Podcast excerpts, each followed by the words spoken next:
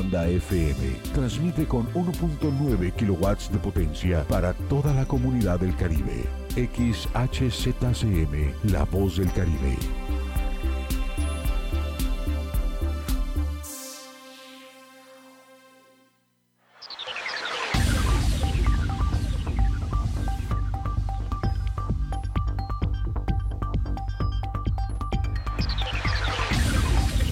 Momentos inicia por la mañana con Alejandro Olea. Es tiempo de despertar bien enterado del acontecer informativo. Por la mañana. Comenzamos.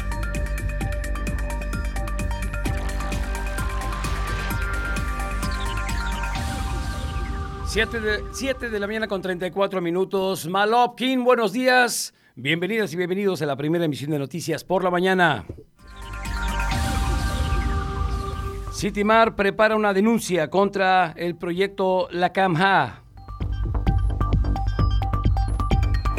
Buscan reactivar el servicio del transporte colectivo en la isla.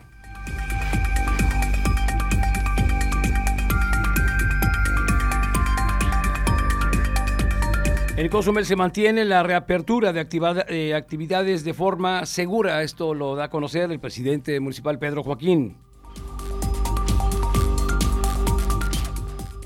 Capturan a un músico acusado de violar a 10 mujeres en la isla de Cozumel.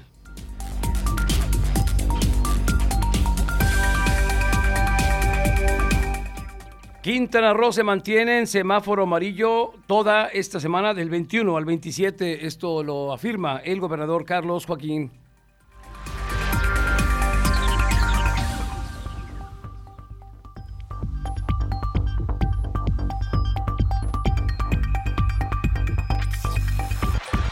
Siete de la mañana con 36 minutos. Qué gusto saludarlas y saludarlos a través de la señal XHZCM, La Voz del Caribe, su radio 107.7 frecuencia modulada, en vivo y en directo desde la bellísima isla de Cozumel, la isla de las golondrinas, quien les agradece su sintonía. Pues eh, empezamos una semana más, una semana más. Estela Gómez en controles, gracias Estela, Eh, un servidor Alejandro Lea, quien les agradece. Eh, pues empezamos, empezamos una, pues ya rumbo al, al- noveno mes y pues ahí vamos poco a poco en esta cuarentena, ya cuarentena, eh, pues a la distancia, todos, eh, lavarse bien las manos, usar el cubrebocas, es lo que tenemos que hacer los ciudadanos para evitar pues eh, ser estadística y no ser eh, de los casos acumulados, por ejemplo en México, que son 697.663 el número de fallecidos en todo México, según los datos del gobierno federal, son 73.493. Se dice que hay una meseta, que hay una calma, eh, eso dicen otros, dicen lo contrario, e incluso en la Ciudad de México no para. En la Ciudad de México está tremenda la situación hospitalaria, los este, llenos, eh, está el contagio en la Ciudad de México es muy alto, luego sigue también el Estado de México, ni hablar, así las situaciones. Bueno, pues hablaremos también, eh, pues mandaron una carta con veneno a Estados Unidos, a la Casa Blanca. Detuvieron a una mujer, eh, le diremos qué tipo de veneno, en un sobre, que pues altamente peligroso, este veneno que eh, pretendía llegar a la Casa Blanca, en este caso era dirigido a Donald Trump. No, la situación está, complicada, está tensa, eh, ya que se acercan las elecciones, Donald Trump se quiere reelegir, la mayoría no lo está eh, permitiendo, entonces los republicanos pues están defendiendo, los demócratas también, ya saben, patadas por abajo, enlodar a todo mundo, así es, son las campañas políticas. Eh, todo se vale en una campaña política. Hablaremos sobre, pues, eh, eh, aquí en Cozumel, la Nori Hooker, la ganadora del 49 Rodeo de Lanchas Mexicanas, donde 47 embarcaciones se hicieron a la mar y créame que fue genial, genial. La pesca sí hubo, no del todo, pero hubo unas especies impresionantes, guajos y dorados de más de 40 libras. Es eh, casi se hace un gran slam, nomás faltó el pez, eh, el marlin azul. Eh, en fin, muy bien y créanme que ahorita vamos a hablar de cómo terminó ayer la 49 edición del Rodeo de Lanchas Mexicanas. Ya todo listo para en noviembre, oficialmente dijo el comité, que va el, el Guajo, el siguiente torneo de pesca deportiva será el Guajo Open de 2020 y el próximo año, el próximo año se celebran 50 años, medio siglo del el rodeo de lanchas mexicanas. Esperemos ya que la pandemia esté pues, más relajada. Ahora sí que nos deje pues tener el contacto más con la gente. Esta vez no hubo, lamentablemente la gente no pudo entrar al, al, este, muelle, este, estaba cerrado, se respetó la sana distancia, en fin, vamos a hablar un poquito más adelante de todo esto. Así que pues pues vamos a, platicar qué ha pasado en México, en el mundo. Son las 7 de la mañana con 39 minutos. Pues iniciamos, ¿qué les parece? Esto es el tiempo probable para la isla de Cozumel.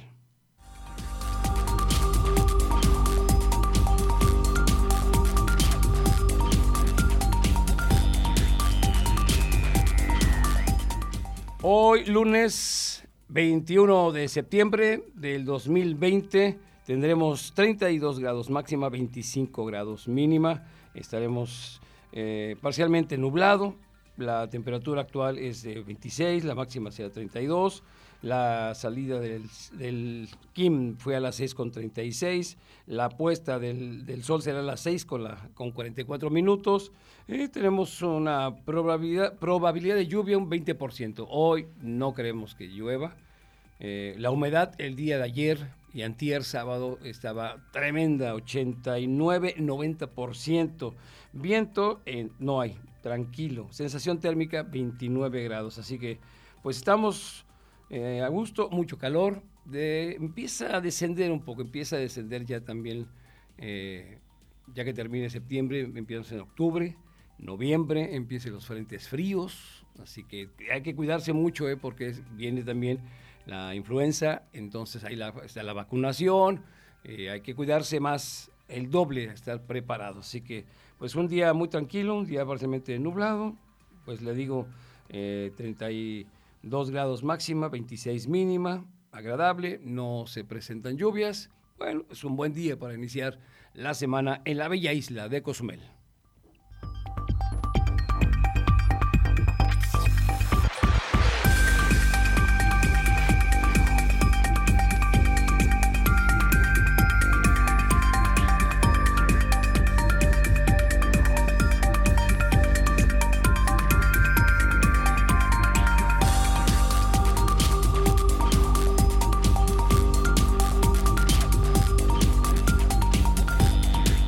De la mañana con 42 minutos. Iniciamos con la salud, obviamente. Primero es la, salud. Si no hay salud, no hay movida, no hay vida sin salud.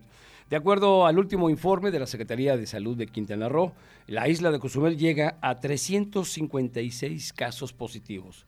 65 personas han perdido la vida aquí en la isla y 262 personas se han recuperado. Esto nos arroja que tendría, tenemos 29 casos activos y con un porcentaje, eh, permítame, del 35%, subió 35% de ocupación eh, hospitalaria. Eso es lo que tenemos hasta ahorita. En Quintana Roo son 1.137 positivos,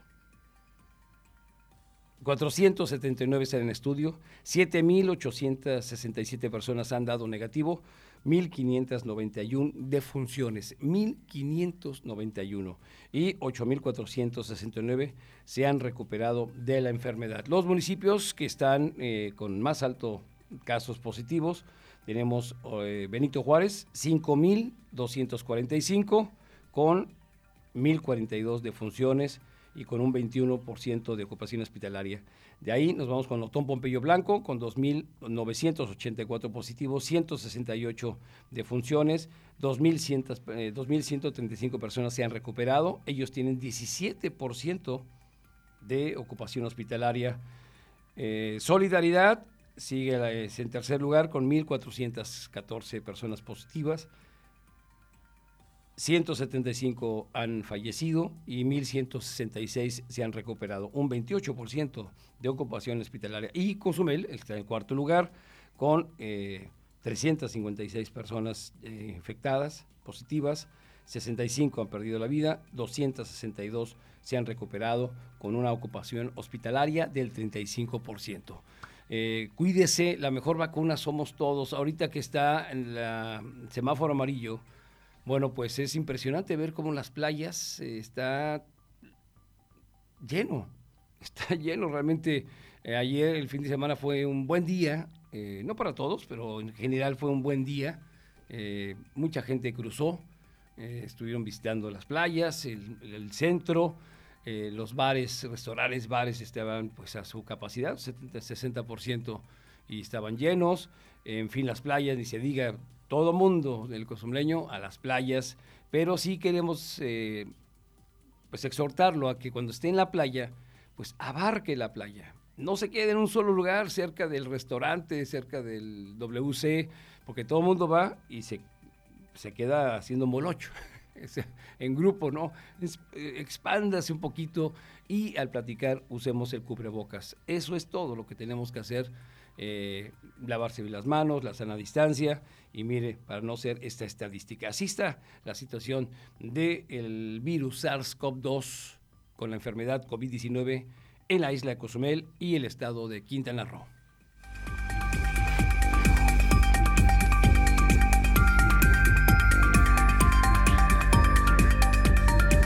Los colectivos salen o no salen, eh, bueno, se están poniendo de acuerdo cómo lo harían, porque son muy pequeños. El problema son las combis. Y esto, pues lo que no quieren son que esté gente en espacios cerrados. Y obviamente la combi pues, es una lata. Y pues la Dirección de Transporte del municipio de Cozumel pues, ha trazado una ruta provisional con la que se pretende reactivar el servicio colectivo en la isla. Esto lo informa Marco Antonio González Anguas, director de Transporte. Esta ruta, pues se las voy a decir, es, este, es contemplar las actividades que pues, están llevando a cabo, ¿no? lo que es el mercado, lo que son los supermercados, palacio, los lugares donde hay un poco de afluencia. Y es decir, este, al crear una ruta para mercados y supermercados, propuesta que será presentada por las autoridades a los eh, concesionarios del servicio, pues el sindicato de taxistas y Uniper también se dijo. Transporte se los va a, presentar a ellos, ellos ya les pedí el favor que me traigan una propuesta y es lo que vamos a armar acá. Y recordó que tras la pandemia el servicio de transporte urbano se reanudó el 3 de julio, pero una semana después suspendieron de nuevo sus operaciones debido a la baja afluencia de pasajeros. Eh, sí, tuvieron problemas este, de operación, daban una vuelta con dos, tres pasajes ganaban 30 pesos, gastaban 50, 60, 70 por de gasolina. Entonces eso sí, este, sí se les estuvo dificultando porque los mismos operadores al principio ellos querían laborar, entonces ya en el campo de trabajo ellos se dieron cuenta que no es como lo habían pensado. Entonces ahorita pues ya lo saben, no vamos a entrar a, a recoger el dinero con pala, no vamos a recoger al usuario, llenar las camionetas como, como estábamos antes esto, como dije hace un momento, es paulatinamente. Pues eh, Antonio González Anguas, Anguas, el director de transporte, dice que aún no, aún no hay una fecha tentativa para el, reinicio de este servicio, pero adelanto que eh, mañana, mañana martes 22 de septiembre, pues se va a reunir con los concesionarios, van, concesionarios, van a platicar. Eh, creemos que todavía va a tardar, no se ponen de acuerdo. Y es los, los automóviles no pueden ir este, llenos, estos transportes, pierden dinero, al contrario están aportando ellos dinero para poner gasolina y pues no puedes llevar a todos al 100%. Sería un 50, pero ¿cómo hace el chofer para decir tú sí, tú no, cuando la mayoría de los costumbreños se toma este colectivo? Así, así es el problema y las otras son muy pequeñas en fin, es algo que lo está pidiendo ahorita. No la gente va a tomar diario un taxi, obviamente, pero pues está trabajando. Hoy hay una propuesta, vamos a ver en qué, en qué, en qué término está la misma y se lo haremos llegar hasta su hogar.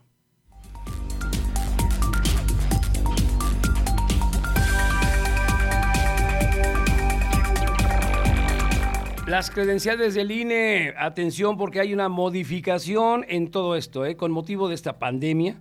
El módulo del INE aquí en la isla sufrió algunas modificaciones en la estación, eh, en la atención al público y la solicitud de citas para el trámite de esta identificación oficial. La primera fase, del 3 al 14 de agosto, únicamente fue para la entrega de credenciales que previamente se habían solicitado antes de cerrar a causa de la contingencia sanitaria. Bueno, Días después inició la solicitud de citas a través de la página eh, de internet www.ine.mx o directamente al número, si gusta usted anotar, es el 800 443 32 000, o sea, 843 32 000.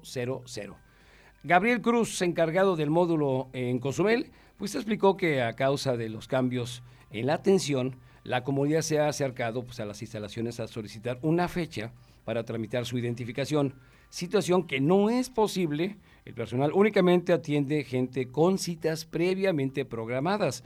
Recordó que es importante ingresar al sitio web para que la atención sea debida y comentó que existe descontento, obviamente, con la comunidad a la poca atención que recibe eh, la, la, misma en la línea telefónica. Eso dice que no la están atendiendo bien.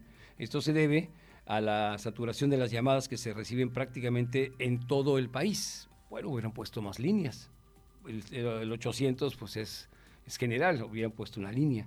En fin, trabajan con todas las medidas de seguridad, el uso de gel, cubrebocas, eh, sana distancia, al igual que diariamente se atienden únicamente 60 personas. Cabe mencionar que eh, el horario de atención es de lunes a viernes de 3 de la mañana, de, de 9 de la mañana a 3 de la tarde. Eh, ahí sí necesitamos que se pongan más las pilas, recuerda estar en el segundo piso de, una plaza comercial y pues ampliarse más, ha cambiado el módulo, han cambiado de, derecha a izquierda eh, en diferentes situaciones y este teléfono, una vez más se lo decimos, es el 800 433-2000, así, 800-433-2000.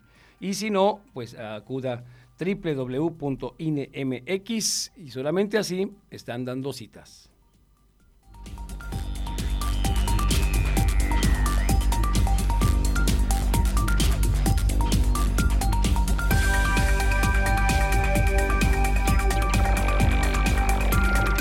Bueno, pues en el marco de su segundo informe de gobierno del presidente municipal Pedro Joaquín del Buy, resaltó que bajo los lineamientos del Plan Estratégico de Reactivación Económica y Turística de la isla y el semáforo epidemiológico estatal, en Cozumel se reabren las actividades económicas y turísticas de forma segura para los y las pobladores y visitantes. El presidente municipal recordó que si bien la Jornada Nacional de Sana Distancia, que abarcó del 23 de marzo al 30 de mayo, desde el 9 de, abril pasado, prácticamente ya no había turistas en Cozumel, por lo que al menos unas 50 mil personas, considerando a las familias de los trabajadores del sector, afrontaron la crisis más severa en la historia de la isla, dejando de percibir ingresos. Eh, enfatizó que a fin de brindar certeza y confianza al turista, Cozumel cuenta con el sello de viaje seguro de clase mundial que otorga el Consejo Mundial de Viajes y Turismos. Además, eh, junto con el gobierno de Quintana Roo, se impulsó la nueva certificación de prevención, protección sanitaria en instalaciones turísticas que gestionan más de 640 empresas locales.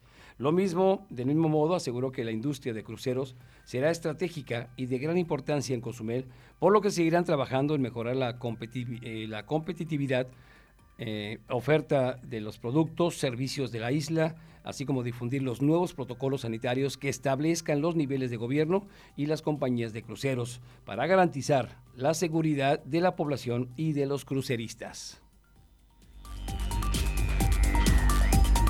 Pues estar todos seguros. Ahora sí que ellos han preguntado cómo estamos trabajando en esto. Se le ha informado a todos, a cada línea, eh, el presidente municipal se, ha este, enfocado en, a cada línea de crucero, estamos haciendo esto, esto, y algunos, y también se le ha preguntado, y, ustedes qué están haciendo? Obviamente, cuáles son sus, sus, protocolos de sanidad a las diferentes líneas. Eh, le habíamos adelantado en noviembre, según el presidente municipal, tendríamos barco hasta noviembre. Esto no todas las compañías, imagino que será, no será la Carnival, no será la Royal Caribbean, eh, serán las otras a lo mejor, una o dos, pero sería algo. Ya el próximo año estarán ya pues saliendo. Es algo que ya en el Mediterráneo, ya en Italia han salido los, los, cruceros eh, con sana distancia, igual todo al 50%, ya, ya no hay contacto con la gente, está por citas en, los cruceros, está por cita la reservación, ¿eh? y tienen un horario específico, no entregan tarjetas, entregan en algunos cruceros un brazalete y ese brazalete es para todo. Quiere pagar su cuenta de la comida, automáticamente. Eh, quiere abrir su, este, camarote con el brazalete, pues se están implementando muchas cosas para evitar el contacto con la gente, pues así está. Y según algunos cruceros, perdón, la FCCA, se hace exámenes adentro, ¿eh? por lo menos dos veces van a tener exámenes de este, rápidos para ver si no, no tienen la COVID-19, más en todos los lugares donde vayan, sana distancia, cubrebocas, en fin, también los cruceros tienen que garantizar al puerto que vayan, pues que su gente está segura. Así que así está la situación eh, para confiar poco a poco. Esto es lo que está haciéndose en cuestión de cruceros para sobre todo la isla de Cozumel.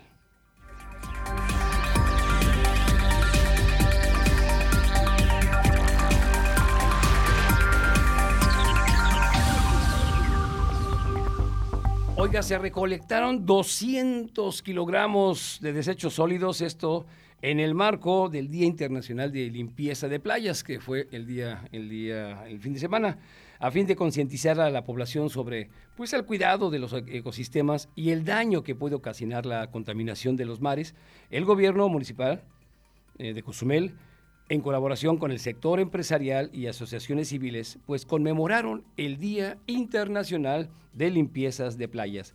Al respecto, el subdirector de Ecología, Fernando eh, Pola Rodríguez, informó, que con el apoyo de 70 participantes y cumpliendo protocolos sanitarios, lograron recolectar más de 200 kilogramos de basura y la reubicación media eh, tonelada de sargazo en las playas del lado oriental de la isla. Ya ve que este fin de semana pues, hubo un recalón de sargazo. Eh, Fernando Pola invitó a la población a sumarse al cuidado del medio ambiente con acciones sencillas como pues tirar la basura en su lugar, eso es todo lo básico correspondiente e, e este, inculcar la cultura de respeto a la flora y la fauna. Así que pues eh, asimismo el subdirector de Ecología indicó que el Centro de Acopio de Materiales Reciclables, CAMAR, la SOFEMAT, Dirección de Deportes y Atención a la Juventud, Protección Civil, Seguridad Pública, Tránsito se sumaron a esta actividad pues el fin de semana, sobre todo fue el sábado. Y de igual forma contó con la colaboración de Promotor Ambiental de la Laguna Pasa, Explora Tours, Hotel Alegro, Hotel Presidente, Dolphinaries, eh, Blue Angel, Basha, Starbucks y Chedraui.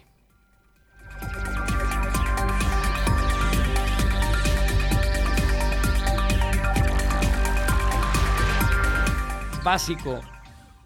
¿Qué tenemos que hacer, Estela? ¿La basura en dónde va? En su lugar. Eso es todo. La basura en el bote. Así, cuando vaya a una playa, no encuentra un bote, bueno, si tiene una bolsa, guárdelo. Si no, pónganlo en su automóvil donde vaya. No, no, no lo entierre. hay gente que lo entierra en la arena. Es increíble. Hay gente todavía que pues, eh, hace cosas que no deben ser. Entonces, la basura en su lugar ya encontrará un bote. Eso es lo que se busca, la basura en su lugar tan fácil. Bueno, antes de ir al corte, atención, papás, mamás, eh, algo que caracteriza y que es una experiencia impresionante, riquísima, enternecedora, es eh, pues cuando, cuando sueltan a las tortugas, las tortuguitas después de que eclosionan y eh, es, es, increíble cómo van llegan, cómo se van abriendo camino al mar. No todas, no todas lo logran pero las que lo logren y lo logran, pues regresan ya de adultas aquí. y hay que ponerles nombre. Así que niñas y niños, atención, con el objetivo de promover la cultura del respeto y conservación entre las nuevas generaciones, el Ayuntamiento de Cozumel en, conjunto con la síndico y regidores cozumeleños, la Subdirección de Ecología y el Sistema para el Desarrollo Integral de la Familia Cozumel invitan niñas y niños de la isla a participar en el concurso Pongámosle nombre a nuestras tortuguitas. La segunda regidora, la maestra Rita Rodríguez Alonso, informó que la convocatoria está dirigida a, menos, eh, a menores entre 7 y 11 añitos, quienes deberán presentar su propuesta de nombre en una hoja tamaño carta en la que también deberán de describir el significado del mismo nombre. En la parte posterior, los participantes tendrán que incluir su nombre completo, el de su escuela, dirección y el número telefónico del de, papá o mamá o tutor. Asimismo, eh, la maestra Rita eh, Rodríguez Alonso señaló que las cartas se estarán recibiendo hasta el 9 de octubre. 9 de octubre en las oficinas de regidores ubicado en la planta alta del Palacio Municipal, horario de lunes a viernes de 9 de la mañana a las 2 de la tarde. Destacó que serán 10 los niños seleccionados por un jurado calificador, quienes eh, podrán ser acreedores a un pase familiar para realizar las actividades de liberación de crías de tortuga marina y además el primer lugar obtendrá una tablet el segundo 1.500 pesos y el tercero 1.000 pesos. Por último, la regidora Rita Rodríguez comentó que la premiación se va a realizar el día 13 de octubre y para obtener mayor información eh, ponen a disposición los números telefónicos. Si gusta anotar, es el 987 101 6686 y el 987 872 9800. Le piden una extensión que será la extensión 1400. Y si no, vaya al palacio, vaya con los regidores, le darán toda la información y bueno, pues algo que siempre es de es una experiencia, sobre todo para las y los niños, la liberación de las tortugas. Es una somos eh, afortunados de tener esa arribazón de estas tortugas, diferentes eh, especies de tortuga y cada año llegan acá y cada año se cuida mejor. Y ponerles nombre pues es algo muy bonito. Así que niñas y niños, concurso, pongámosle nombre a nuestras tortuguitas, gracias al ayuntamiento y al sistema DIF Cozumel.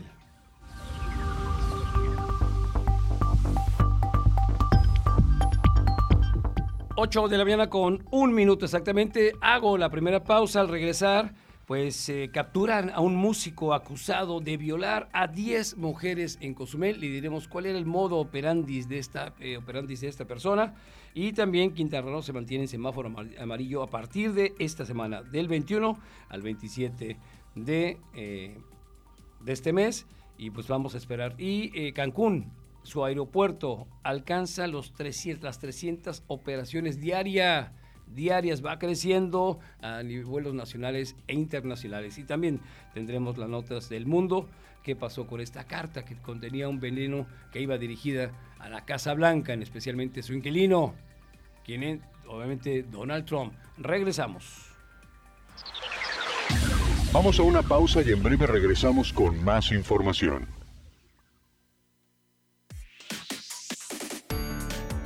Radio Eficaz, radio de una sola voz, 107.7 FM, La Voz del Caribe.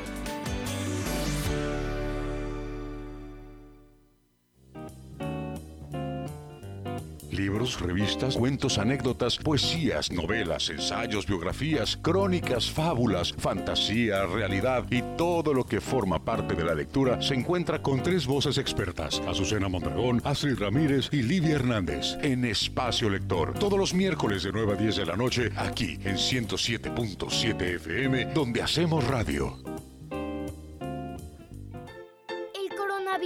Es un bicho pequeñito con corona que provoca que la gente se enferme y se sienta malita. Por eso tenemos que cuidarnos. Si tienes deseos de estornudar o toser, utiliza tu codo o brazo para cubrirte la boca. Recuerda siempre lavarte las manos con agua y jabón por 20 segundos. Yo me quedo en casa. 107.7 FM.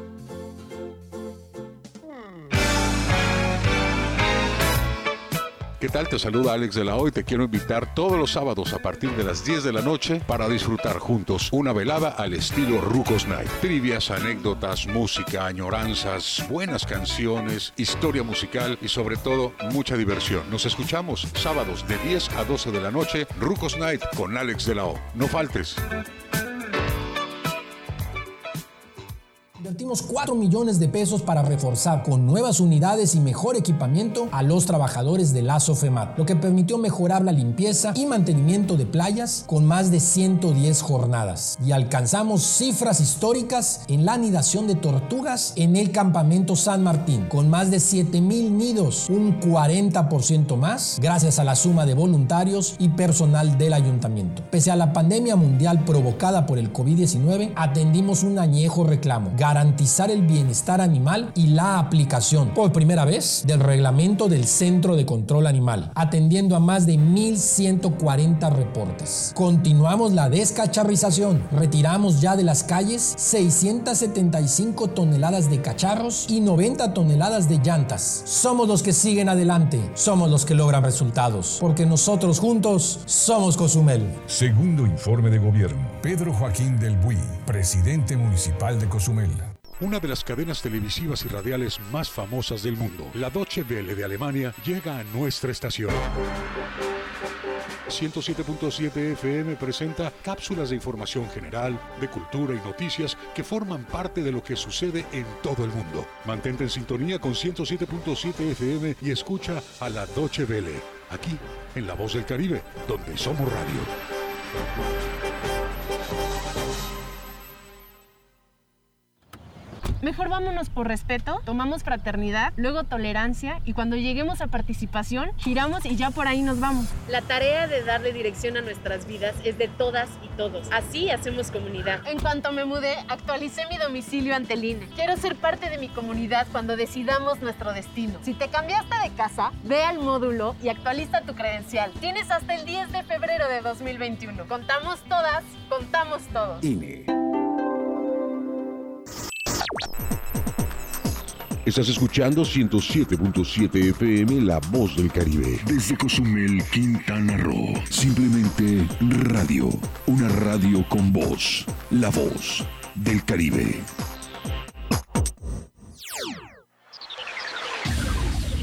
Estamos de regreso por la mañana. Continuamos con la información.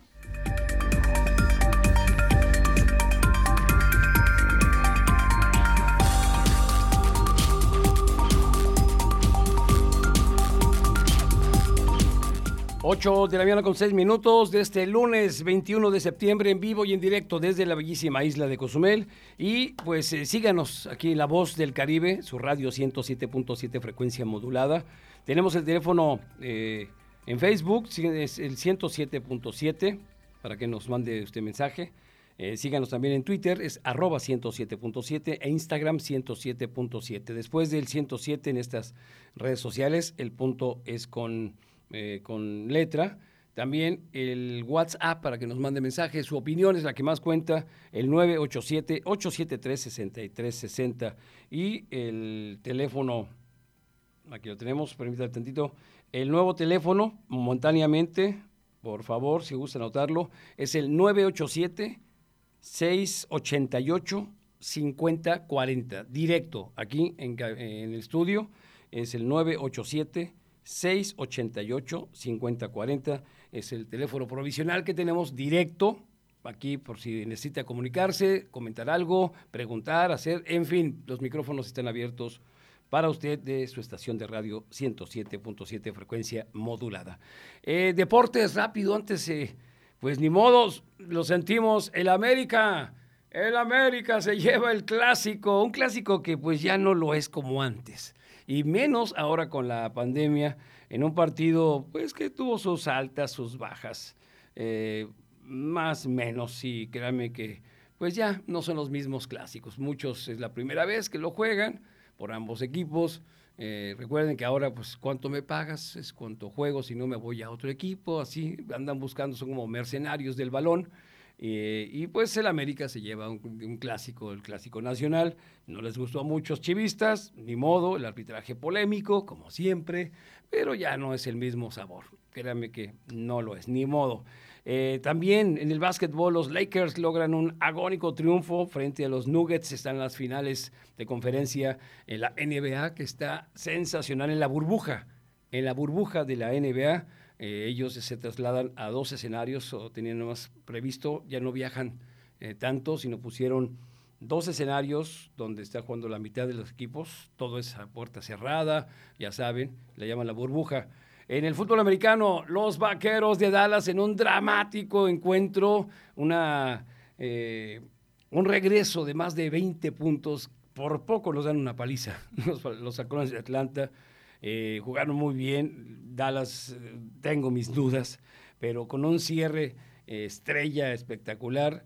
39, 40 39 en un partidazo, que al último se va muy cardíaco, una patada de recuperación que tuvo mucha suerte y no supieron qué hacer los, la defensiva.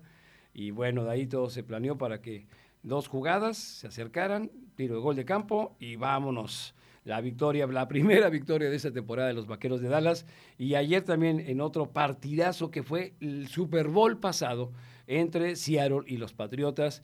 Y pues cobró venganza, cobraron venganza los, eh, los Seattle, los halcones marinos de Seattle eh, al vencer a, Prescott, obviamente, eh, perdona, este, los Patriotas, y pues en un gran partido, muy eh, de alto nivel, no hay gente, lamentablemente, pero pues la calidad se impone, ¿no? Y ahí está. Entonces, Russell Wilson, un extraordinario coreback, cinco pases de anotación, ¿eh? cinco pases de touchdown.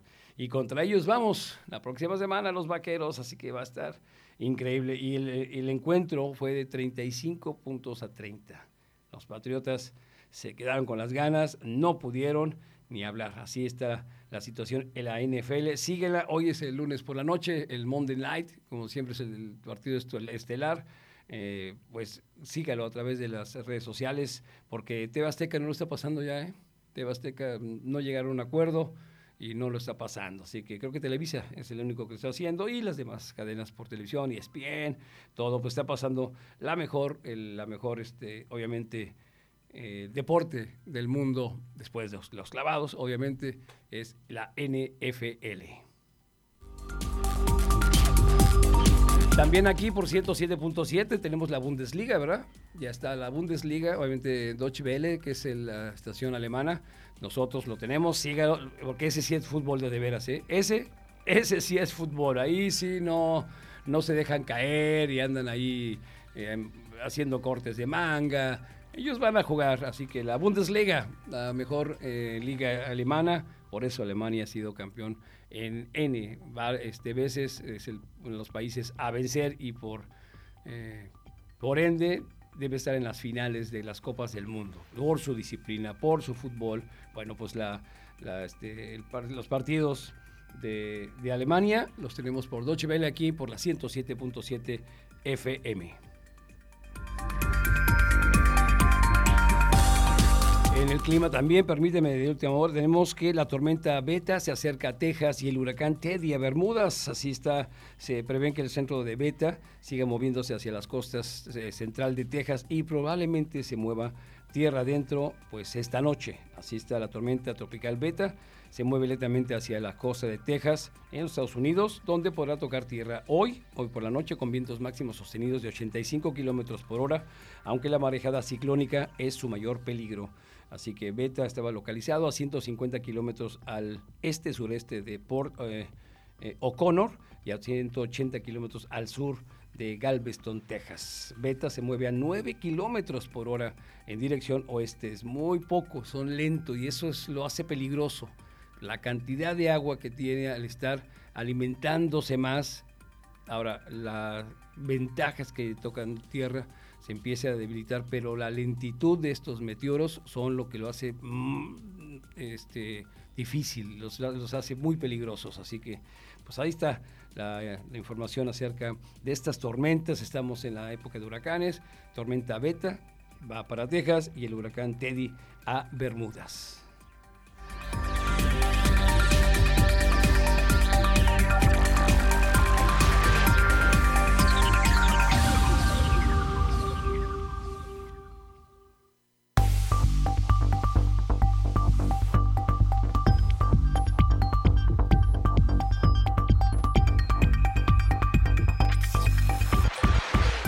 Bueno, pues eh, el grupo, el movimiento Me Too, yo también, pues eh, triunfó. Se hicieron de un triunfo esto al capturar, cuando capturaron a un músico acusado de violar a 10 mujeres en Cozumel. Esta nota es de Noti Caribe y donde se presume inocente mientras que se declare su responsabilidad por, auto, eh, por una autoridad judicial. Esto lo dice en el artículo 13. Eh, eh, obviamente está esta persona. Y después de un periodo como prófugo, un músico de Cozumel fue detenido por autoridades quintanarroenses acusados de haber violado a una menor de edad. Se le investiga por otras nueve violaciones, todas logradas al abusar de, eh, la confianza lograda con sus fans de su música. Eh, Erat J había sido denunciado por sus víctimas desde el mes de junio a través de un grupo de Facebook en donde las mujeres entre 12 y 24 años de edad detallaron cómo ese hombre las había drogado y, o embriagado para ultrajarlas.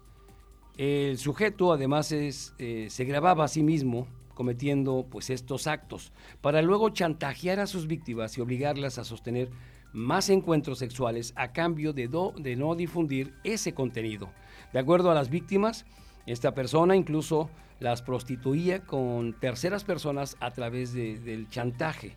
Otras mujeres, hablando como parte del movimiento MeToo, indicaron que esta persona las hostigaba ah, en línea, mandando fotos eh, este, indecentes y exigiendo, exigiendo verlas.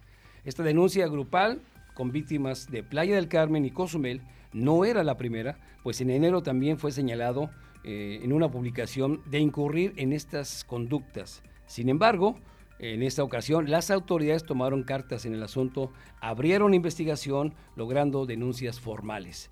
El músico se había fugado, escondiéndose en eh, diferentes eh, domicilios rentados, pero el fiscal general del Estado, Oscar Montes de, de Boca, señaló que en un video publicado en redes sociales que después de dos meses de seguimiento, análisis de información, el uso de herramientas tecnológicas con las que se cuenta la Fiscalía, policías del área de inteligencia lograron ubicar a este, al imputado en un domicilio que se, se acababa de rentar en Playa del Carmen, después de haberse ocultado en diversos lugares, ya que en las redes sociales se había dado a conocer su identidad y sus actos este, presumiblemente ilícitos. El fiscal añade que el detenido ya ha sido acusado de violación antes, quedando en prisión preventiva, en tanto un juez determinará su situación jurídica. Bueno, pues ahí está. Hasta el momento, obviamente las pruebas lo avalan, la prueba ahí están, se presume inocente mientras, mientras no se declare su responsabilidad por una autoridad judicial que tiene que hacerlo ya en esta semana, pero pues todo indica que este depredador sexual que abusaba de, de las mujeres, quienes encantaba su música, el cómo interpretaba, y de eso se basaba. Las encantaba, en este caso se pues, abusaba eh, de alcoholizarlas o pues drogarlas y luego abusar de y luego chantajearlas con las fotos, el video que él tomaba de ese tamaño este monstruo, ni hablar. Pues ahí está este músico que afortunadamente cayó y un movimiento, este movimiento de valientes mujeres heroicas que se llama Me Too, yo también, que ha sido a nivel mundial, ¿eh? A nivel mundial, ¿se acuerdan del caso de un entrenador, un doctor del equipo de gimnasia? Bueno, pues después de años se juntaron y ese movimiento Me Too, yo también, se sumaron y cayó y está de por vida en cárcel. Bueno, pues aquí, en México, y en este caso en Cozumel y Playa, cae un depredador sexual una vez más. Así que hay que tener mucho, mucho cuidado.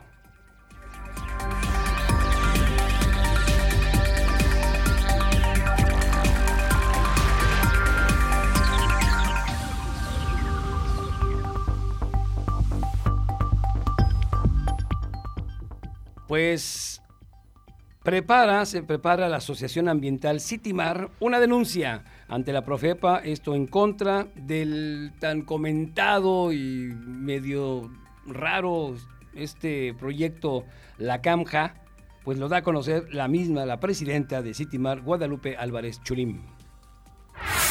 Voy a, voy, a, voy a tomar fotos y voy a mandar la denuncia a la Profepa a nivel nacional y que ellos tomen cartas en el asunto. Yo lo que hago es hacer las denuncias, porque yo le voy a demostrar todo lo que se está violentando, que es el Código Penal Federal y la Ley General del Equilibrio Ecológico y Protección al Ambiente.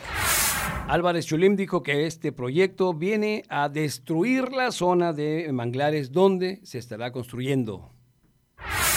Porque él dice que no va a tocar el manglar, pues si no, porque en ese lugar hay puro manglar, puro chital, puras especies protegidas.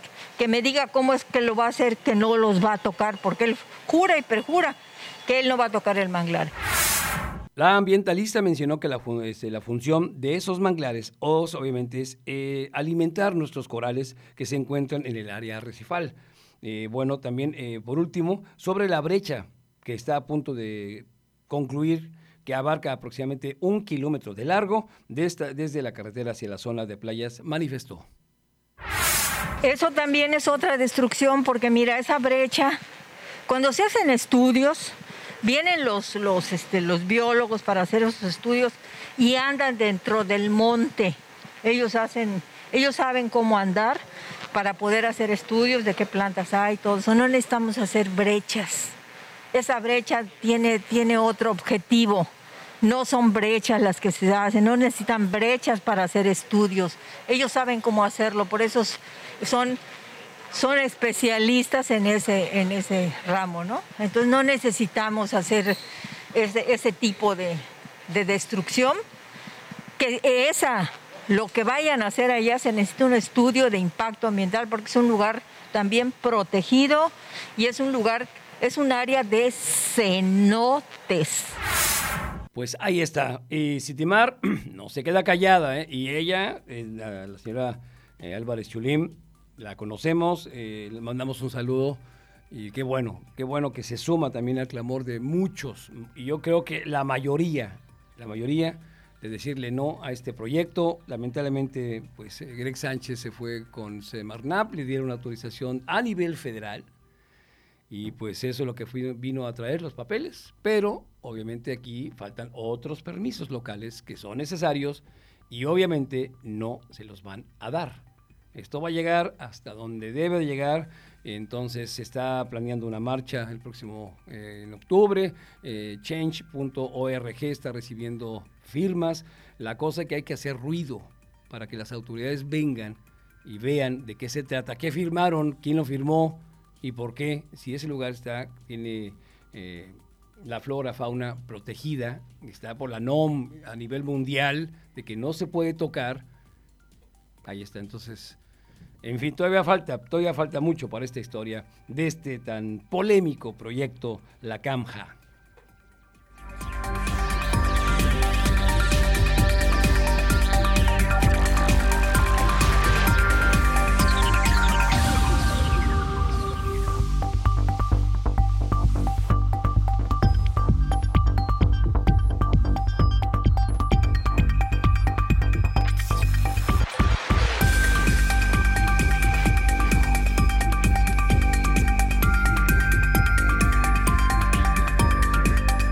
8 de la mañana con 22 minutos. Gracias. Nos mandan un mensajito. Dice, ¿qué tal Alex? Buen día. Buenos días. Eh, referente al tema de trámite de credencial del INE. Se me hizo una buena experiencia. Saqué mis citas por eh, WEB. Llegué 15 minutos antes de mis citas y sin problema me atendieron. No tardé más de 10 minutos en cada cita.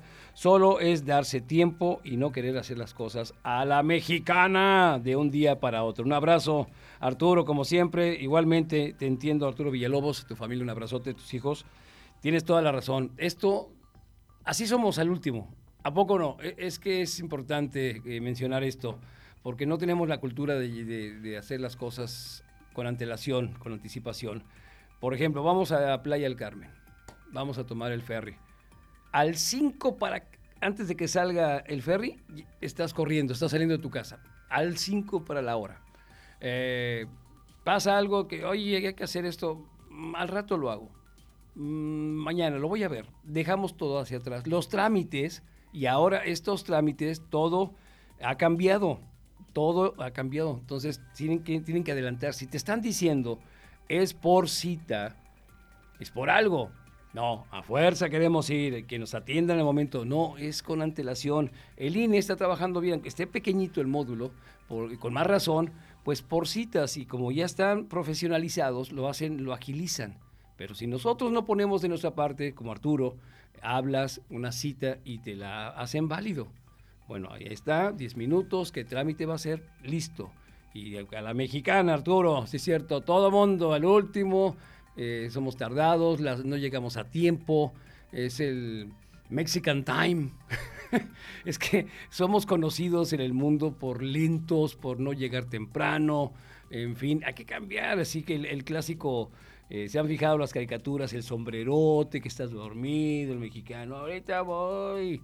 O sea, sí somos conocidos, lamentablemente, así. Ahora, estas generaciones ojalá cambien, Arturo. Eh, ojalá cambien estas nuevas generaciones, que se despabilen, que se pongan shush ándale, que se pongan shush, avispas, que estén avispados, que sean puntuales, que se haga todo eh, como debe ser. Si te dicen hay que sacar cita, hay que sacar la cita y tú vas puntual.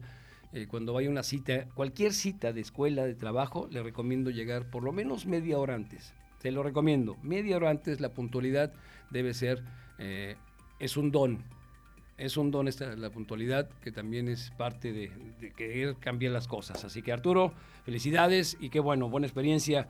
No tengamos, ya quitémonos este estigma del mexicano agachado, flojo. Al contrario, nos pusieron eh, eh, todo va a ser por reserva. Bueno, hacer las cosas con antelación y mire, como Arturo Villalobos, que tuvo una buena experiencia al hacerlo como debe ser allá en las instalaciones del INE.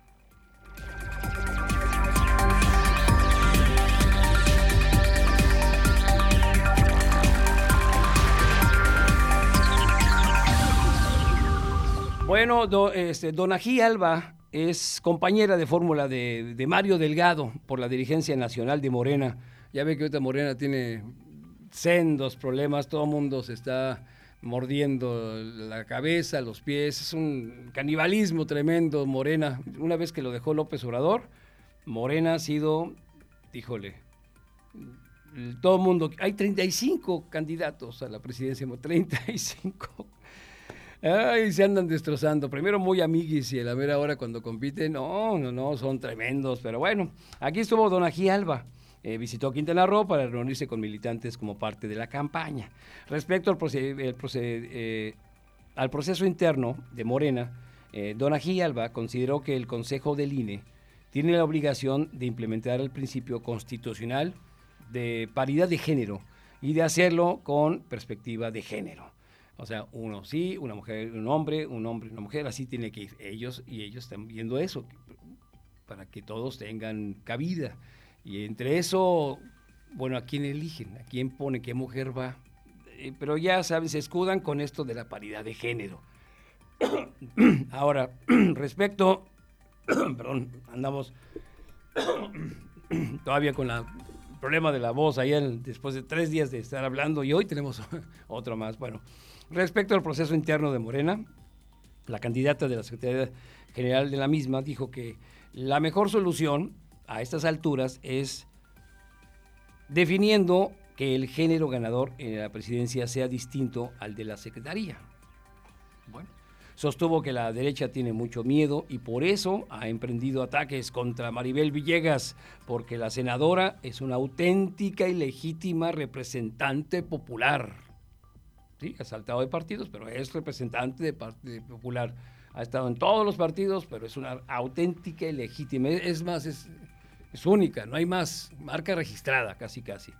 Dice, vemos que hay mucha, mucha denostación y difusión de noticias falsas que se pagan con recursos públicos, con un fin político, rumbo a la siguiente, al siguiente proceso electoral el 6 de junio del próximo 2021, enfatizó y coincidió con lo dicho por el presidente de México, López Obrador, durante su conferencia matutina, que siempre ha estado diciendo que están pagando, que le están pegando, pero se acercan las elecciones, se acerca eh, todo esto y son los golpes, son los golpes, me extraña que lo digan, así es la política, embarran, te buscan, no se quejen, así es. Ahora, no estamos defendiendo a nadie, ellos, ellos acusan que, que se está pagando unas noticias falsas con recursos públicos. Bueno, pues tienen que comprobarlo comprobándolo, pero también se están defendiendo eh, y pues así es la política. Rumbo a las próximas elecciones, que son las internas, muy importantes para México, muy importantes para los partidos políticos, eh, para Morena también,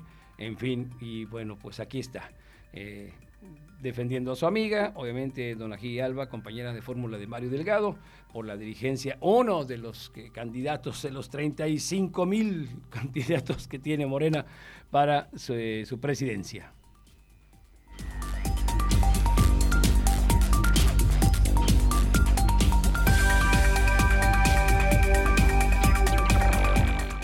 ¿Y saben quién quiere volver a ser presidenta municipal? Cristina Torres. Cristina, pues ya le gustó, ya le gustó a Cristina, dijo, oye, yo ya lo probé y quiero seguir con las mieles otra vez, quiero volver a ser presidenta de Solidaridad. No me está gustando cómo mi compañera me ganó y Laura me ganó y no lo está haciendo. Bueno, la diputada local Cristina Torres Gómez dijo pues estar lista y dispuesta para trabajar por solidaridad al serle preguntado si se interesaba, si estaba interesada en contender por la presidencia municipal otra vez de ese municipio en los comicios del próximo 2021. Lo anterior luego que el dirigente estatal de Acción Nacional del PAN, Faustino Huicap Alcocer, revelara que la candidata eh, pues este, eh, de este partido pues eh, estaba entre sus dos diputadas locales, Cristina Torres y Lili Campos. No se decide. Dicen, si me señalan, yo voy. La ex edil, ¿se acuerdan? Ella ya fue presidenta municipal de Solidaridad, dijo que tiene que esperar los tiempos porque ya estaba lista y dispuesta. Yo estoy, a la hora que ustedes me digan, yo salto. Sobre su derrota en el 2018 ante Morena y Laura Beristain Navarrete, la legisladora dijo que hizo lo que tuve que hacer y la ciudadanía eligió. Creo que ahora hay resultados con los que puedo, pueden comparar. En cuanto al fervor electoral, admitió que hay muchísima gente adelantada, hasta desesperada por, eh, pero la ley es clara, hay que esperar los tiempos, ni hablar. Recuerden que, pues sí, el 5 de junio del 2016, eh, pues eh, ya ganó la elección presidencial por, por mayoría de votos cuando estaba con una coalición UNE, ¿se acuerdan de esta coalición UNE que estaba formada por el PAN y el PRD? Bueno, ahora sí iría por el PAN y dicen, si me toca, yo, yo le entro otra vez, yo quiero ser otra vez presidenta municipal. Entonces, ya les gustó, te digo. Entonces, pues, ¿por qué no dan chance a otros? No, no hay otros más. Eso también es cuando la gente eh, ya no cree en los partidos. Cuando no tienes opciones y presentas a los mismos, dices, a ver, espérame, pan con lo mismo, y ahora se te suena el pan con lo mismo, entonces, pues, y esa, esto va a, ver, va a ver, eh, mermando a un partido, a una coalición cuando presentan a los mismos, y entonces ya la gente ya no cree en los partidos, cree en las personas. Y se lo digo sinceramente, aquí en Cozumel, aquí son las personas. Los partidos están muy por debajo ya de la de credibilidad, muy por debajo. Entonces, y si no tienen más cartas, más barajas, más mentes, más líderes, y presentas a los mismos, pues menos, ni hablar. Así que todo mundo anda buscando un hueso.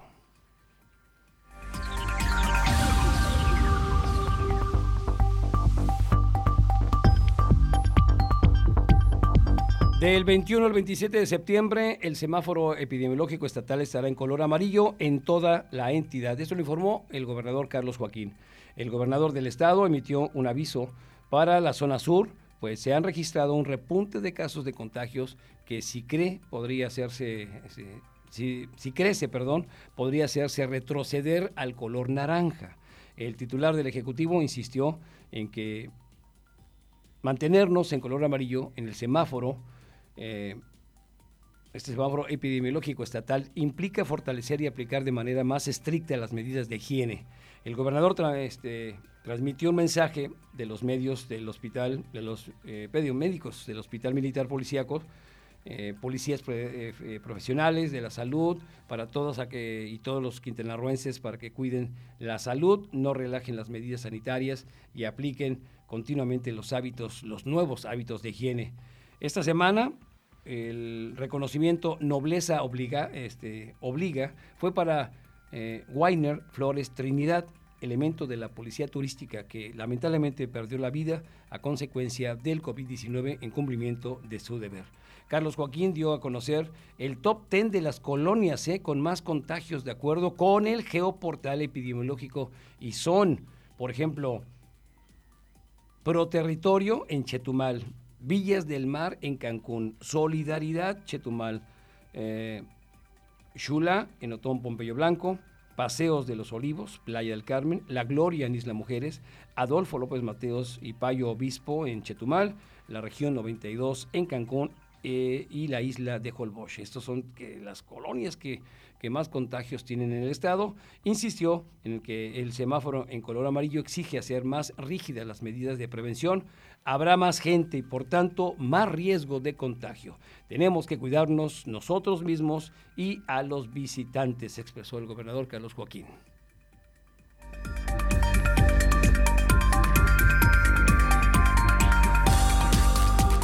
8 de la mañana con 34 minutos. Pausa, regresamos con el mundo en menos de media hora. Vamos a una pausa y en breve regresamos con más información. Estás escuchando 107.7 FM La Voz del Caribe. Desde Cozumel, Quintana Roo. Simplemente radio. Una radio con voz. La Voz del Caribe.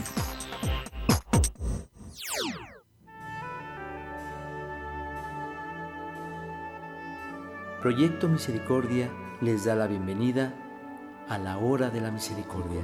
Cuánto amo a las almas que han confiado en mí totalmente. Haré todo por ellas. Vengan a mí todos los que están fatigados y agobiados, y yo los aliviaré.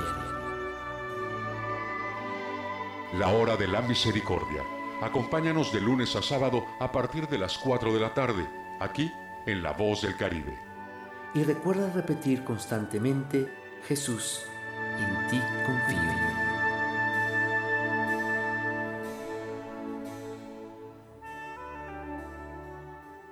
Semáforo amarillo.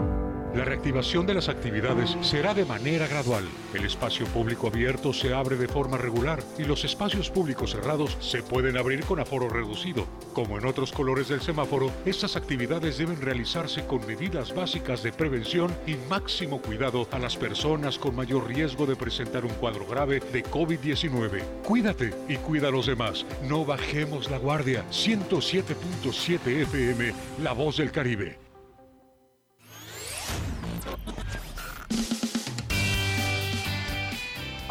Yo soy Aida Ramírez. Acompáñenme en este recorrido semanal con lo más sonado de la música a nivel mundial. Sintoniza The Best Ones por el 107.7 FM, La Voz del Caribe. Hay partidos de fútbol europeo que no llegan por televisión. Pero ahora 107.7 FM en colaboración con la Deutsche Welle traen para ti los partidos más emocionantes de la liga alemana. Vive la Bundesliga todos los sábados a las 11.30 de la mañana aquí en La Voz del Caribe. Y prepárate para gritar gol. 107.7 FM, La Voz del Caribe, la voz del fútbol.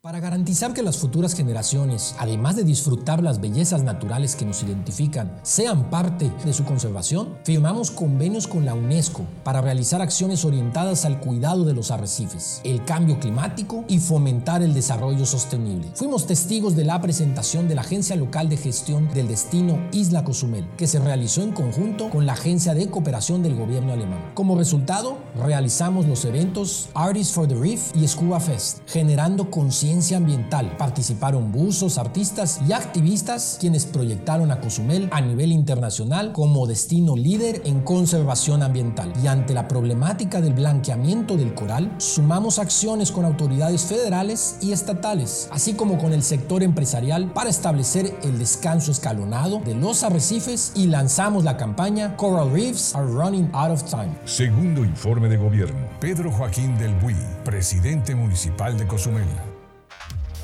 La voz del Caribe. 107.7 FM.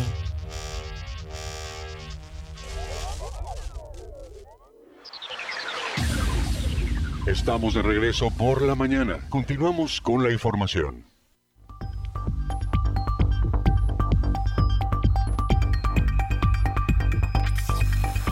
Son las 8 de la mañana con 38 minutos de este lunes 21 de septiembre del 2020, del 2020 en vivo y en directo desde la bellísima isla de Cozumel a través de la señal XHZCM, la voz del Caribe, su radio 107.7 frecuencia modulada. Eh, bueno, eh, antes de iniciar, el conflicto en Chihuahua. Es importante, esto, lo que ha sucedido, el nivel que hasta dónde ha alcanzado este conflicto, de un pacto que se hizo con los Estados Unidos de dividirse el agua, porque eso es todo, ¿eh? El problema es el agua. ¿Cuánto te toca a Estados Unidos? ¿Cuánto le toca a México? ¿Cuánto te doy? ¿Cuánto me das? Ese es el problema y encima cuando lo politizan y empieza gente a meterse y pues a llevarse el agua para su molino, ahí está el problema. Lamentablemente este conflicto le ha eh, quitado la vida a una persona, en este caso una mujer. Eh, le, explico cómo está, porque es importante este tema, muy fuerte, muy, muy fuerte, muy tenso, sobre todo con estas situaciones. El gobierno mexicano prevé pagar la, la deuda a los Estados Unidos con agua de las presas internacionales a través de una acta contingente y sin el apoyo de Chihuahua. Esto lo dio a conocer Blanca Jiménez Cisneros, la directora de la Comisión Nacional de Agua. Explicó que con esta acta, en caso de requerirlo, le permitirá recibir nuevamente el líquido en préstamo para abastecer a 1.2 millones de personas de tres municipios de Coahuila y 10 de Tamaulipas que dependen del agua potable de las presas Amistad y Falcón. La funcionaria federal señaló que de no pagar 319 millones de metros cúbicos antes del 24 de octubre, que concluye el quinquenio, una de las sanciones es que los Estados Unidos pide la, renegociación del Tratado de 1944, que ahora es más favorable para México, ya que por cada litro que México aporta recibe cuatro. Ojo con esto. Destacó que existe también el riesgo que los estudiantes pidan que entre el tratado, estadounidenses, perdón, pidan que entre el tratado de la distribución del agua, eh, aguas subterráneas, por un lado, Estados Unidos aporta el agua del río Colorado a México cada mes en un calendario que México le establece y que ellos entregan puntualmente. Así estuvo el convenio. Permítame, ¿de qué se trata este tratado? Vamos a la historia. ¿Cuál es el tratado? Eh, de alguna manera se podría decir que el llamado Tratado de la eh, Distribución de Aguas Internacionales, firmado por México y los Estados Unidos en 1944, tiene su origen, de algún modo, en otro acuerdo alcanzado casi un siglo antes, este tratado de paz, amistad, límites y arreglo definitivo, mejor conocido como el Tratado de Guadalupe Hidalgo, firmado en 1848 al final de la guerra entre ambos países iniciada por la disputa de Texas, fue que establecido, establecido que México pues cedería a los Estados Unidos más de la mitad del territorio en aquel entonces. Santa Ana tuvo que ver, ¿se acuerdan que le entregó Texas? Bueno, pero además también fijó la frontera entre ambos países en el río Brado, conocido como Río Grande por los estadounidenses, y cuyas aguas son hoy el centro del conflicto en Chihuahua. La ubicación estratégica del río hacía, hacía necesario un plan de distribución entre ambos actores. Tras años de negociación y varias propuestas fallidas, México y los Estados Unidos firmaron por fin en Washington el tratado vigente en la actualidad. Según el acuerdo, México se queda con dos tercios de la corriente principal del Bravo y cede a su vecino el resto, que no podría ser menor de unos 432 millones de metros cúbicos anuales. Como contraparte, los Estados Unidos cede a México cada año 1.850 millones de metros cúbicos del río Colorado, que en su mayoría se encuentra en suelo americano, pero que también pasa por la frontera entre ambos países hasta desembocar en el Golfo de California, entre los estados de Baja California eh, y Sonora. Bueno, el pacto estipula que Estados Unidos cumplirá con su entrega de agua cada año, mientras que México podría hacerlo en periodos de cinco años hasta más tiempo teníamos. Bueno, pero el, quinquenio actual concluye el próximo 24 de octubre y según el gobierno de México aún le faltan 378 millones cúbicos de agua para poder cumplir su parte del acuerdo. No hay, no tenemos. Y eso, ¿qué es lo que implica? Pues no la van a dar los, este, la gente que está diciendo, espérame, eso es para nosotros. Oye, pero tenemos que cumplir. Nosotros ya cumplimos. Esta es la situación actual como está ahorita. Escuche usted.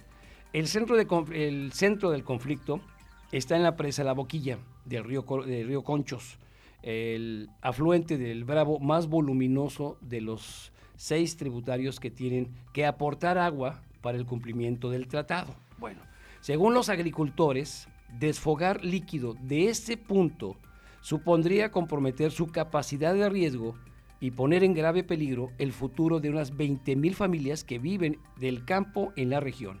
Con agua aseguró eh, que el riego para el ciclo agrícola 2019-2020 ya fue garantizado y que solo resta por entregar a los campesinos unos 100 millones de metros cúbicos de la presa La Boquilla, lo que critica no puede, este, no puede completarse debido a la toma de estas, de estas instalaciones. Según datos oficiales, esta presa contaba el 16 de septiembre con 920 millones de metros cúbicos de agua almacenada. Es poco más del 32% de su capacidad máxima. Eh, para los campesinos, la situación actual pone en evidencia que será extremadamente difícil garantizar que pueda haber agua suficiente para el ciclo, el ciclo agrícola del año próximo. Y creen que Chihuahua ha hecho más de lo que le corresponde para que México pueda cumplir con su compromiso internacional. Ahora, esto, lo que ha pasado, ha habido sequías. La presa contaban en cinco años, dicen, bueno, pues vamos a tener la época de lluvias y mire, tenemos buen volumen y ahora sí podemos estar pagando. Desafortunadamente, más el agandalle de agua, con las sequías que ha tenido eh, México, la presa no se ha llenado. Y el tiempo corría, tic-tac, tic-tac, y tenían que entregar el agua. Bueno, pues ya el próximo 24 hay que entregar el agua. Y no han llegado a la cuota. Este, Estados Unidos año con año lo hace y no pone peros. México está poniendo peros. El problema también lo llevaron ya al ring político y ahí empezó el problema. Llega la Guardia Nacional queriendo, a ver, espérame, hay un tratado, tenemos que cumplir. No, esa agua es nuestra. Y si lo mandaron algunos partidos políticos, el caso es que lamentablemente perdió la vida Jessica Silva. La mujer fue baleada por presuntamente elementos de la Guardia Nacional durante esta protesta por el uso del agua en el norte de México. Perdió la vida ella. Eh, guamazos, golpes, eh, descalabrados, mentadas, corrieron a la Guardia Nacional. Todo por esto. En cinco años, mm, entre que el agua se la han gastado, eh, ya hay un dicho entre ellos, si lo saben, quien, es quien se hace dueño del agua es el dueño de todo. De hecho, hay una película, Estela, ¿te acuerdas, amigos? Eh, Rango, Rango, Rango, ¿no? Bueno, haga de cuenta, así, este personaje que se dosifica el agua y tiene todo, ¿no? Así, es, hay políticos que luego eh, utilizan el agua, que es líquido vital de la vida, en este caso quitó una, para, para hacerse negocios. Y ahí está, cuando este acuerdo iba bien, cada cinco años nosotros entregamos una cuota de agua, ellos año con año nos la daban, pero las sequías lo fueron mermando estas, estas, estas, este, estas presas y pues no se llenó, no se llenó y no hemos cumplido y ese es el conflicto por el cual más, obviamente cuando se metieron políticos, grupos de choque y vienen las campañas y ahí está el resultado. Lamentablemente perdió la vida eh, una mujer, Jessica Silva, y vamos a ver qué pasa con este conflicto que le digo es, es, tremendo, es brutal y pues ahí está, seguiremos informándoles sobre este conflicto muy difícil, muy difícil por el agua, esto en Chihuahua.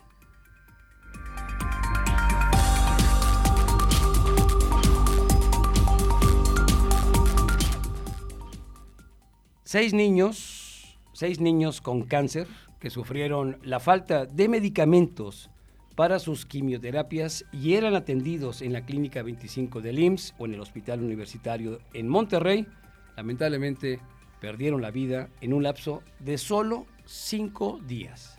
Los menores fallecieron entre el 4 y el 8 de septiembre. Esto lo comentó Verónica González, cofundadora de Apadrina un niño o una niña, organismo que apoya a las familias de los niños que padecen de esta enfermedad. La señora González destacó que estos seis casos son solo los que ha detectado la organización, pero que seguramente hay más en otros hospitales de diferentes estados. González externó que en los ocho años que llevaba apoyando a niñas y niños con cáncer con apadrina a un niño, nunca habían registrado ese número de muertes en menos de una semana. Este es otro severo, severo problema el que se vieron afectados las y los niños por no, no recibir sus quimioterapias, por no tener las medicinas a la mano. Algunos papás los llevaron a otros países, eh, han perdido la vida porque decidieron cancelar muchas cosas y todo sobre pretexto de que es la corrupción. Sí, no lo dudamos, sí hay corrupción en el, en el medicamento, pero no son todos. Y no por uno o dos tienes que cerrarle el agua. Ahora hablando de esa, cerrar la llave. ¿Y qué pasó? Pues a este resultado.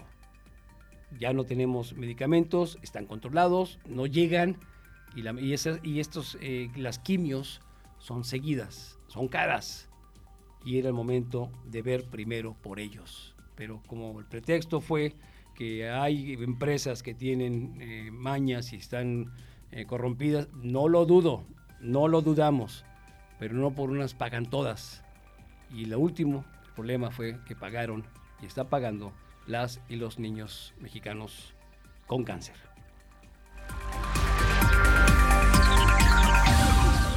El subsecretario de Prevención y Promoción de Salud, el doctor Hugo López Gatel Ramírez, informó que autoridades sanitarias sostuvieron una reunión con representantes del laboratorio eh, Landsteiner Scientific eh, que en días recientes dio a conocer que colabora con el gobierno ruso para traer a México 32 millones de la vacuna Sputnik V. A través de su cuenta de Twitter, el funcionario mencionó que el encuentro se realizó a fin de conocer los detalles del acuerdo entre la firma mexicana y el gobierno de Vladimir Putin. Dice, como parte de estos esfuerzos para contar con vacunas seguras y eficaces contra COVID-19, nos reunimos con representantes de eh, Landsteiner Scientific para conocer detalles de su colaboración con el gobierno ruso y las propuestas de conducir ensayos de las víctimas de eh, eh, conducir de la vacuna Sputnik V en México. Así que pues ellos son los que van a estar recibiendo la dosis, no México, ellos, y ellos se la van a vender, obviamente, al gobierno mexicano, pero ellos son una compañía que tiene 25 años en este ramo de, alta especialidad médica y son los que van a decidir cómo está la vacuna, si es realmente eh, la adecuada, ellos la van a manejar. Y el gobierno pues tiene que estar esperando eh, esas reuniones, pero le digo, no todo es el gobierno, hay empresas privadas, como en este caso, de Landsteiner Scientific, que ellos sí conocen y sí saben de este negocio.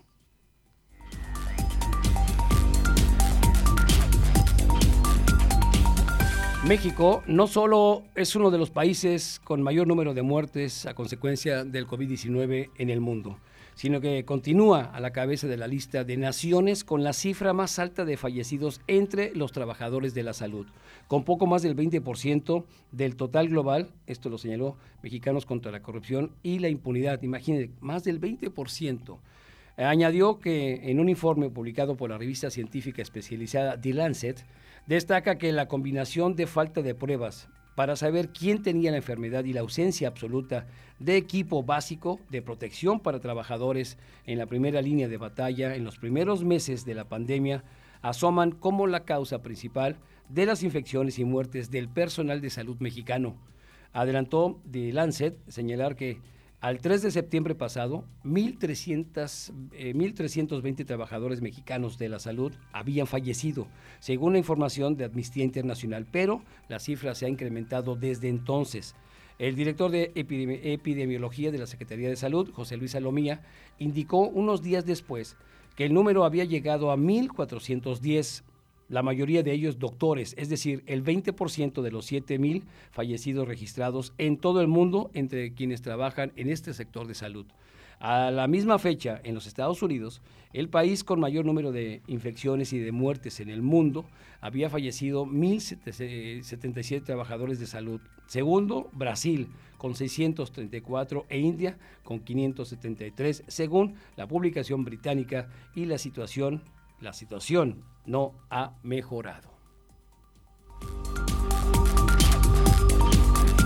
sobre todo por los insumos que les están dando, según ellos, los trabajadores de la salud aquí en México. Todos estos eh, vuelos que han llegado de China con cubrebocas y todo son de mala calidad. No es la calidad. Y China, que nos perdonen los chinos, pero todo copian. Y copian muy bien. Hay unas copias que son en serio impresionantes, pero son copias.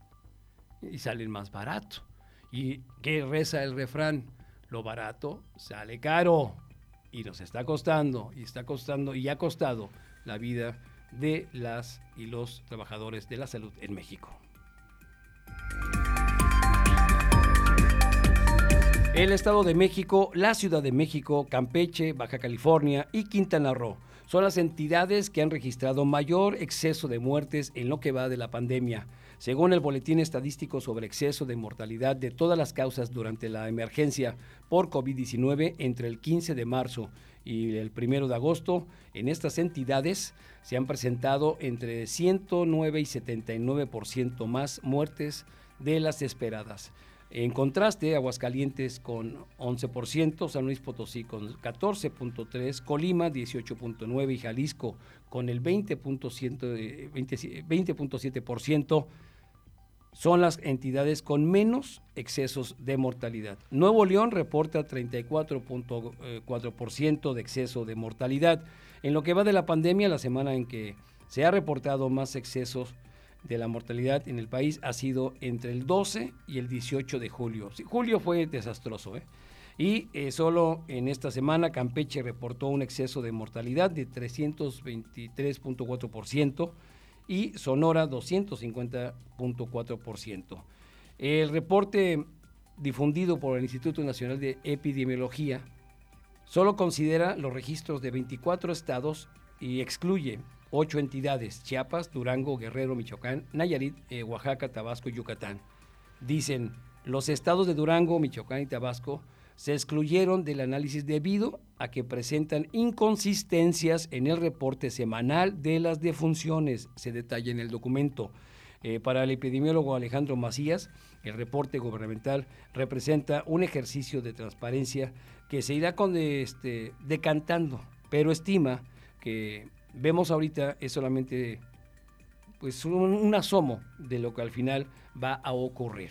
Tras un encuentro en las cifras, el exceso de mortalidad podría incrementar a nivel nacional hasta tres veces, advirtió. De ese tamaño, más podría ser, más todavía. Estamos arriba de 73 mil muertos y según los expertos podríamos llegar a los 100 mil. En fin, ni modo. Pues, ¿qué puedo decirles?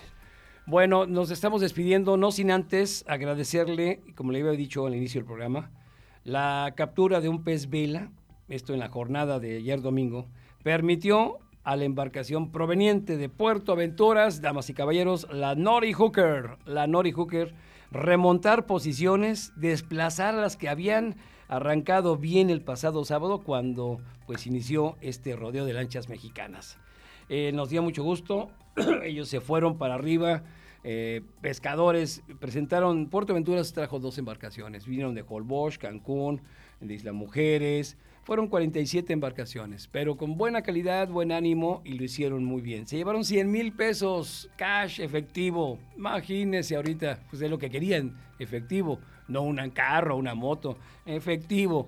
El comité pues se puso las pilas y gracias también a los patrocinadores, que por cierto hoy en conocida playa de la zona sur, ahí vamos a estar recibiendo eh, solamente a los tres ganadores que fue 100 mil pesos, 60 mil y 40 mil pesos son los eh, dinero a repartir. Solamente a ellos se les va a dar este reconocimiento y hay unos trofeos a las especies más grandes. Les digo, Paco Chan, saludos Paco como siempre, sacó un, un, un dorado más grande que tu hija, de este tamaño enorme de casi 40 libras otros guajo muy padres, de 30, 40. Está peleado el guajo, ¿eh? porque sí, ayer hubo unos, parecían torpedos. Fue una, una, una experiencia que, eh, como ahora hicimos este torneo, con la sana distancia, no hubo gente, no hubo la, el quórum que queríamos como cada año. Eh, todos estaban atrás. API, mis respetos a API que se puso las pilas, amablemente les dijo, señores, no podemos por la contingencia, pero lo podían ver en, el malecón, sí, a sana distancia, con cubrebocas, les pedían también que usaran cubrebocas. Eh, vieron este, la pesca, eh, vaya, la pasaron bien. Había la música, gracias a un extraordinario Panchito Morales que es el corazón de estos eventos por su altruismo, su amistad. Gracias, Panchito Morales, por el sonido profesional, tú, Miguel, ni se diga todos.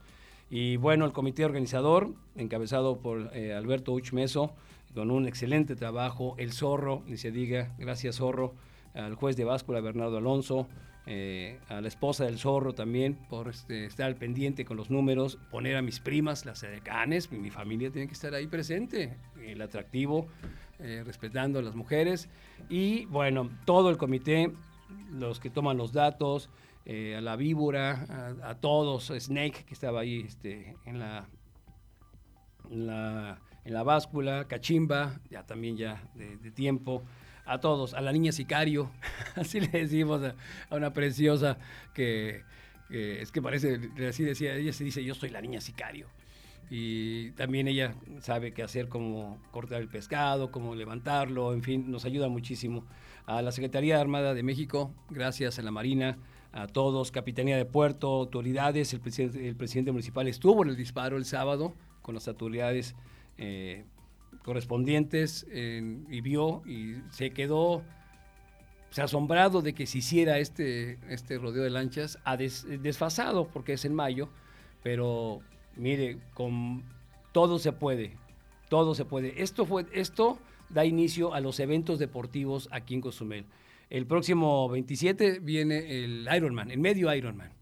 Luego viene también el Gran Fondo de Nueva York y terminamos con el Full Ironman. Pero en noviembre, ya oficial, lo dijeron el Comité del de, de Lanchas Mexicanas, es el Guajo Open, le estaremos avisando. Y para despedirnos, este torneo fue en nombre de las personas que se nos adelantaron. Con todo cariño, este rodeo de lanchas previo a los 50 años, que también serán recordados todos los que fundaron los torneos deportivos de pesca local por los capitanes marineros este año fue dedicado en honor al capitán Bernardino López Fernández, alias el capitán Papo, a don Luis Pavia Mendoza, un extraordinario amigo, un hombre que le puso la voz a Cozumel. Yo la aprendí de él, créame, eh, él me cedió el micrófono y le agradezco enormemente eh, haber aprendido de cómo conducía un evento de este calibre. Eh, don Luis Pavia Mendoza, Carlos Edwin Vega Cárdenas, se le va a extrañar mucho también con sus promociones, al capitán Luis Alonso Bouza Valencia y al capitán eh, este, Moguel, el famoso capitán Estopa, los que se nos adaptaron este año y este, este evento fue en su honor. Así que en paz descansen y gracias por todo lo que han hecho por la pesca aquí en la isla de Cozumel. Que tengan un excelente y cozumeleño inicio de semana, pasen la chévere. Eh, mañana 7.30 con un buen cafecito, un té verde, por ejemplo, podría ser, un jugo verde, eso es lo nuevo, hay que vitaminarse también. Cuídeseme mucho, por favor, eh, cubrebocas, sana distancia y este, lavarse bien las manos. Mañana, 7.30, más noticias. Hasta aquí las noticias, el primer borrador de la historia. Está usted bien informado. Mi nombre es Alejandro Lea. Un beso a mis tres damitas.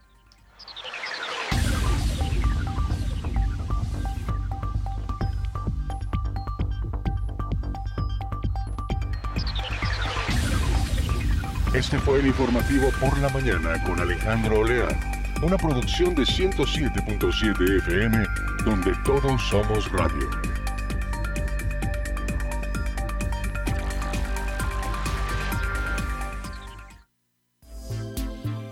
XHZCM, transmitiendo desde la isla de